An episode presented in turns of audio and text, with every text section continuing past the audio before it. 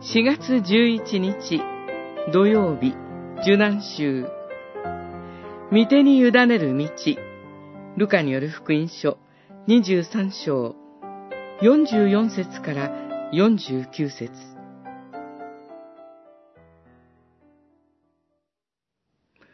イエスは大声で叫ばれた。父よ、私の霊を御手に委ねます。こう言って、息を引き取られた。23章46節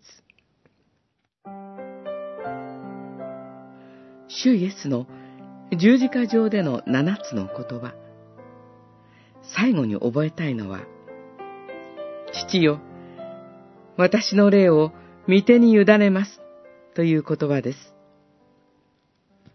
主イエスが息を引き取られる、その時が近づいてくると、昼であるにもかかわらず、全地は闇に覆われました。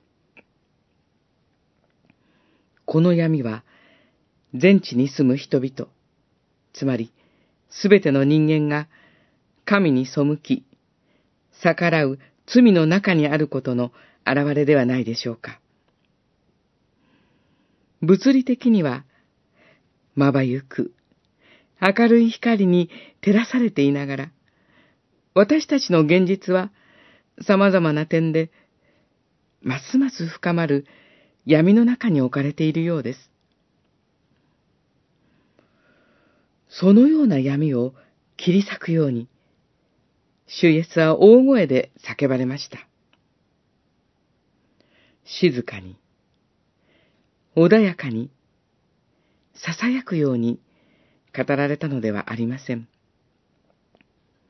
主イエスがご自身を神の前に差し出されたことにより、私たちは人生をそこにおける苦しみや悲しみ、困難、思い通りにならないすべてを、父なる神の御手に委ねる道を開かれました。十字架の主イエスの言葉は、父なる神への祈りで始まり、そして終わります。主イエスが祈られたように、私たちも祈ります。父よ、私の霊を御手に委ねます。